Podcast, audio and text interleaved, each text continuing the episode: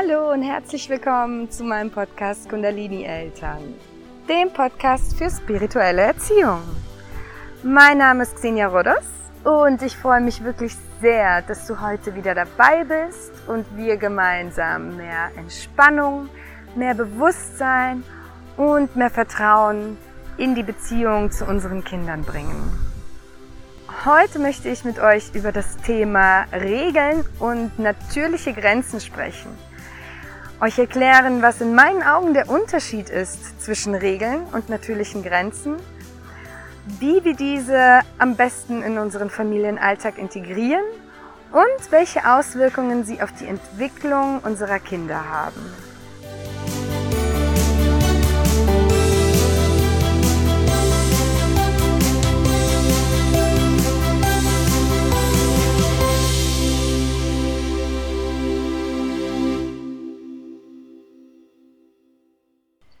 Ihr Lieben, so schön, dass ihr wieder da seid.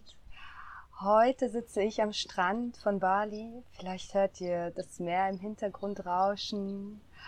Und äh, ich finde es hier einfach so entspannend und ruhig und inspirierend, dass ich mir dachte, ich nehme die nächste Podcast-Folge jetzt einfach hier auf, wo ich die Zeit und den Raum für meine Gedanken und meine Gefühle habe, die ich mit euch teilen möchte. Ja, heute geht es um das Thema Regeln und natürliche Grenzen. Ein Thema, was, denke ich, alle Eltern interessiert, egal wie alt eure Kinder sind.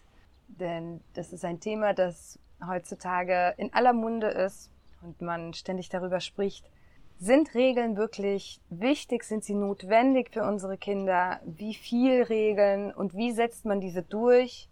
Viele sprechen davon, dass man nicht unbedingt viele Regeln aufstellen sollte, aber dass es natürlich einfach natürliche Grenzen gibt bei jedem und dass es natürlich auch für alles im Leben gewisse Konsequenzen gibt. Und wie kann man diese Regeln, Grenzen und Konsequenzen Kindern auf natürliche und liebevolle Art und Weise beibringen? Und wie kann man diese durchsetzen auf liebevolle Art und Weise? Ich möchte zum einen das Thema Regeln erstmal beleuchten. Es gibt in unserer Welt nun mal Regeln, in unserer Gesellschaft und ich denke, diese sind auch sinnvoll. Komplett ohne Regeln gäbe es bei so einer hohen Menschenbevölkerung einfach Chaos und deswegen ist es schon gut, in unserer, in unserer Gesellschaft Regeln zu haben. Und auch Kinder haben automatisch Regeln. Spätestens wenn sie in den Kindergarten gehen und zur Schule gehen, gibt es Regeln, an die sie sich halten müssen. Jetzt ist natürlich die Frage, welche Regeln stellen wir zu Hause auf und vor allem, wie setzen wir diese durch? Was machen Regeln mit unseren Kindern? Sind sie wichtig? Wo ist ein gesundes Maß an Regeln? Wo ist es zu viel? Ich denke, wenn man zu viele Regeln hat, dann limitiert es unsere Kinder. Es bringt unseren Kindern bei, dass sie einfach sehr viele Limitierungen im Leben haben.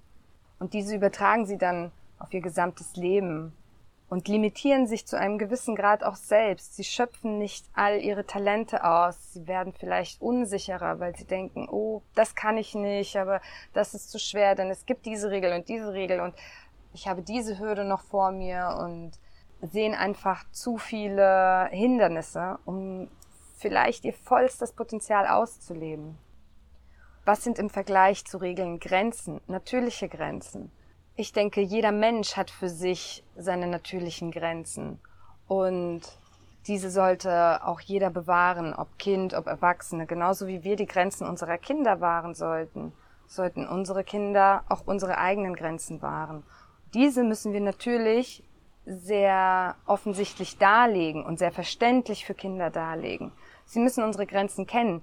Wir dürfen sie nicht einfach nur bestrafen, wenn sie unsere Grenzen überschreiten sondern wir müssen diese wirklich ersichtlich erläutern. Unsere Kinder müssen diese verstehen und wir dürfen uns daran erinnern, dass unsere Kinder noch nicht das Verständnis haben, was wir als Erwachsene haben. Es reicht manchmal nicht einfach zu sagen, das ist mir zu viel, denn das können sie vielleicht gar nicht greifen. Wir dürfen wirklich viel, viel erklären, wie immer mit Kindern. Dabei geht es nicht nur um Grenzen, wenn wir zum Beispiel, wenn unser Kind uns beißt oder haut und unsere körperlichen Grenzen, unsere Schmerzgrenzen, die dürfen wir natürlich immer immer offen darlegen. Aber es geht auch um unsere psychologischen Grenzen. Auch diese dürfen wir offenkundig darlegen und sagen, das ist mir zu viel Stress, es ist mir das Schreien, es ähm, überfordert mich, die Situation überfordert mich, ich komme an meine Grenzen. Und dabei sollten wir natürlich wie immer versuchen, ruhig zu bleiben, beziehungsweise darlegen, dass wir eigentlich das sehr subjektiv empfinden in dem Moment, dass das unsere persönlichen Grenzen sind.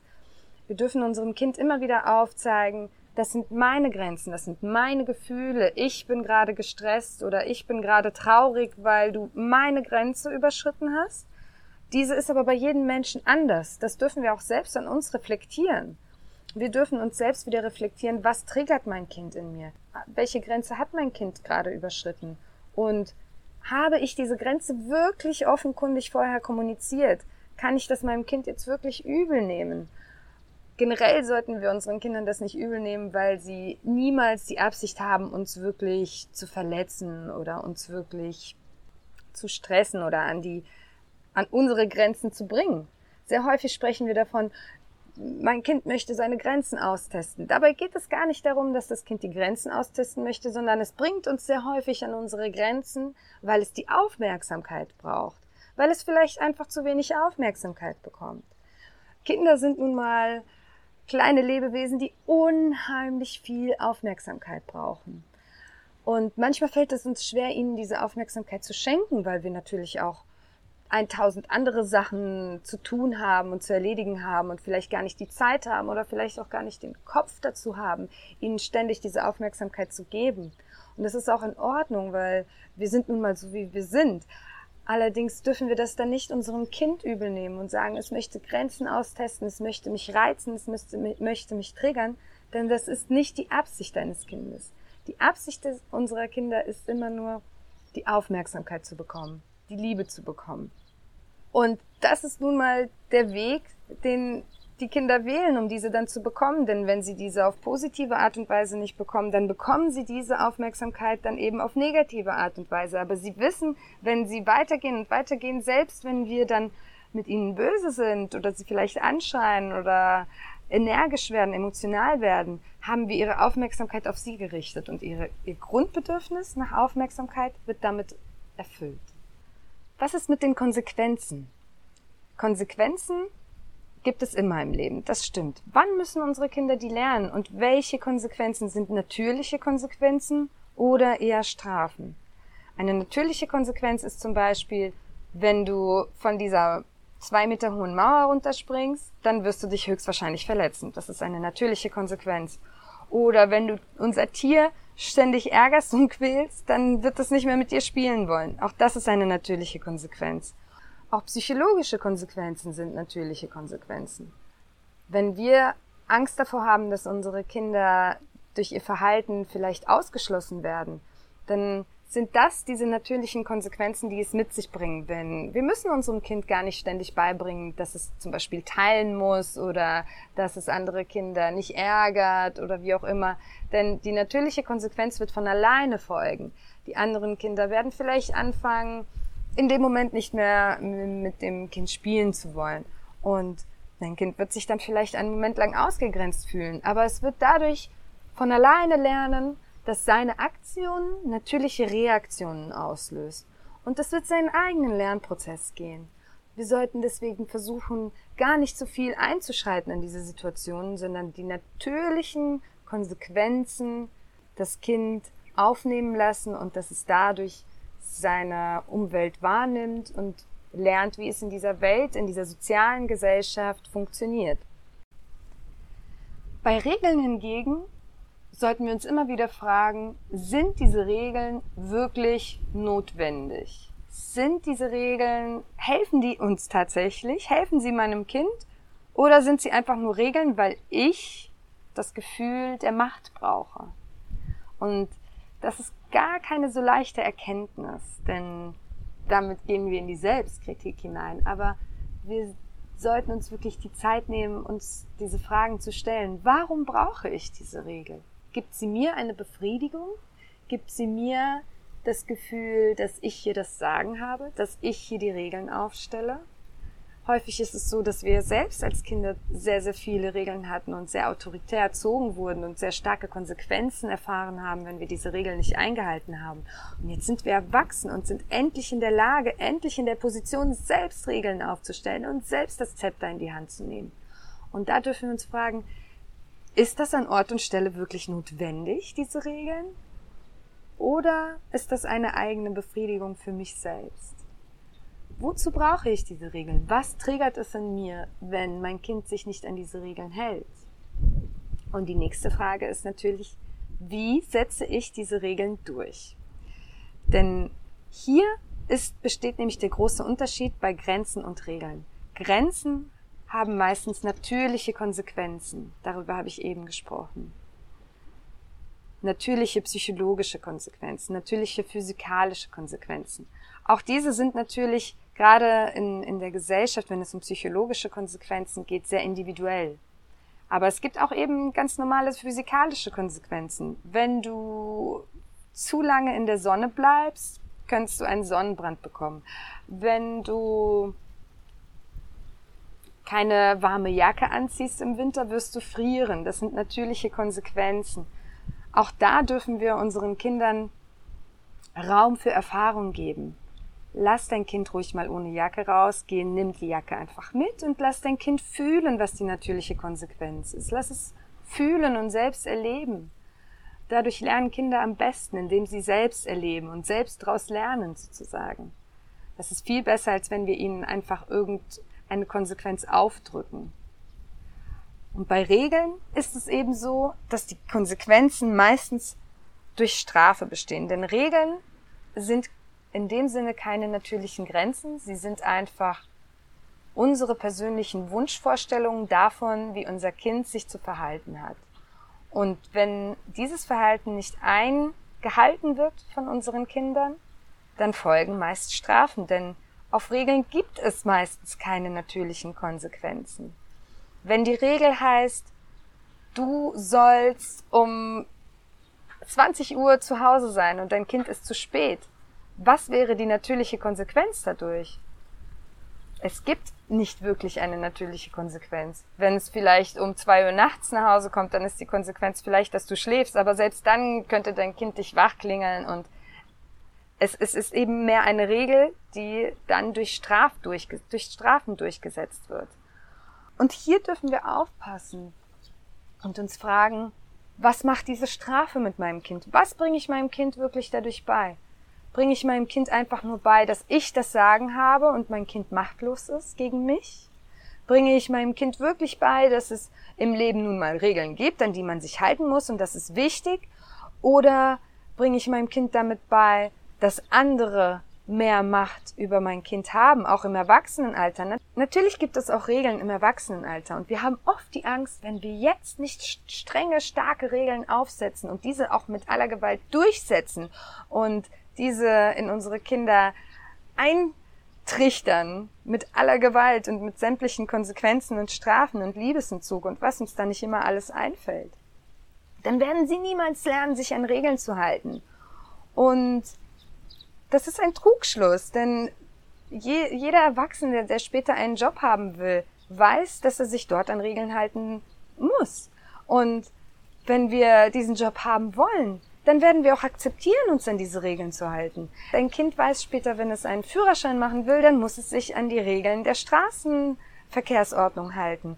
Und da es diesen Führerschein haben will, wird es sich auch daran halten. Die eigene Motivation wird unsere Kinder später dazu antreiben, sich an Regeln zu halten.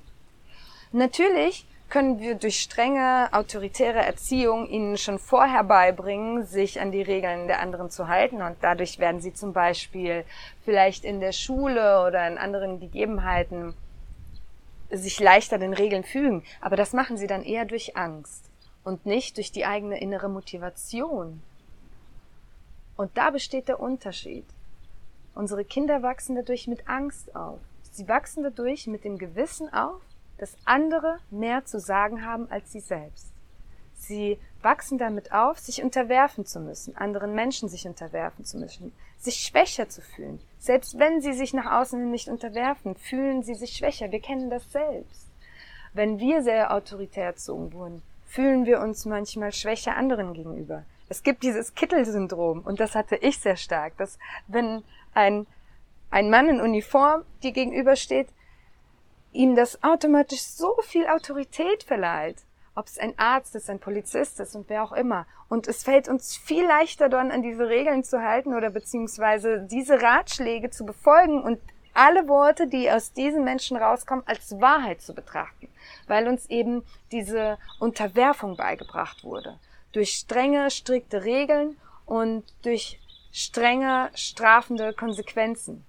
Wir fügen uns den Menschen, wir hinterfragen nicht mehr. Auch ein Arzt kann sich irren, auch ein Polizeibeamter kann sich irren. Jeder Mensch ist nur ein Mensch und jeder kann sich irren. Und ich muss nicht immer die Wahrheit der anderen Menschen akzeptieren, nur weil mir beigebracht wurde, dass andere Menschen die Regeln aufstellen, dass andere Menschen vielleicht schlauer sind, dass andere Menschen das Sagen haben, dass ich weniger wert bin, dass meine Meinung weniger wert ist, dass mein Wille weniger wert ist. Genau diese Folgen hat es, wenn wir zu viele Regeln aufstellen und diese zu streng versuchen durchzusetzen. Dieses Wahren von natürlichen Grenzen ist meiner Meinung nach ein viel friedvollerer Umgang miteinander als strikte Regeln von denen das Kind nicht unbedingt weiß, warum es diese Regeln überhaupt gibt. Denn häufig stellen wir Regeln einfach auf, ohne diese zu erklären. Das liegt auch häufig daran, dass wir uns manchmal selbst gar nicht erklären können, warum wir diese Regeln brauchen. Es ist ein innerer Drang, dass wir diese Regeln vielleicht nach Ordnung brauchen. Es ist die Regel, du musst aufräumen, bevor du aus dem Haus gehen darfst. Oder es ist die Regel, du musst aufessen, bevor du ins Bett gehst. Oder es ist die Regel, du darfst erst zum Geburtstag deines Freundes gehen, wenn dies und das. Oder du darfst erst rausgehen zum Spielen, wenn deine Hausaufgaben erledigt sind. Wie auch immer, wir dürfen immer wieder schauen, warum stellen wir diese Regel überhaupt auf? Kann mein Kind überhaupt nachvollziehen, warum es diese Regeln gibt? Oder muss es einfach nur stupide irgendwelche Regeln ausführen? Wir dürfen uns immer daran erinnern, wenn wir, wenn unser Kind nicht nachvollziehen kann, warum es eine Regel gibt, wir diese aber mit aller Gewalt durchsetzen und unser Kind sich irgendwann diesen Regeln fügt, aus Angst vor unseren unnatürlichen Konsequenzen, vor unseren Strafen, vor dem Liebesentzug, dann wird es diese Methodik mit ins Erwachsenenalter übernehmen und sich einfach irgendwelchen Regeln fügen, ohne diese jemals zu hinterfragen, aus Angst vor Strafe. Ich hoffe sehr, dass ich heute wieder eine neue Perspektive für dich aufzeigen konnte, wie man mit Regeln und Grenzen umgehen kann, wie man dadurch wirklich mehr Harmonie, mehr Gleichberechtigung in seinen Familienalltag reinbringen kann. Ich freue mich sehr, dass du mir zugehört hast und ich würde mich super freuen, dich auf der Kundalini Elternseite auf Facebook zu sehen und deine Erfahrungen zu dem Thema zu hören. Ich hoffe sehr, dass du nächste Woche wieder dabei bist und ich schicke dir ganz viel Liebe und ganz viel Sonne aus Bali. Deine Xenia.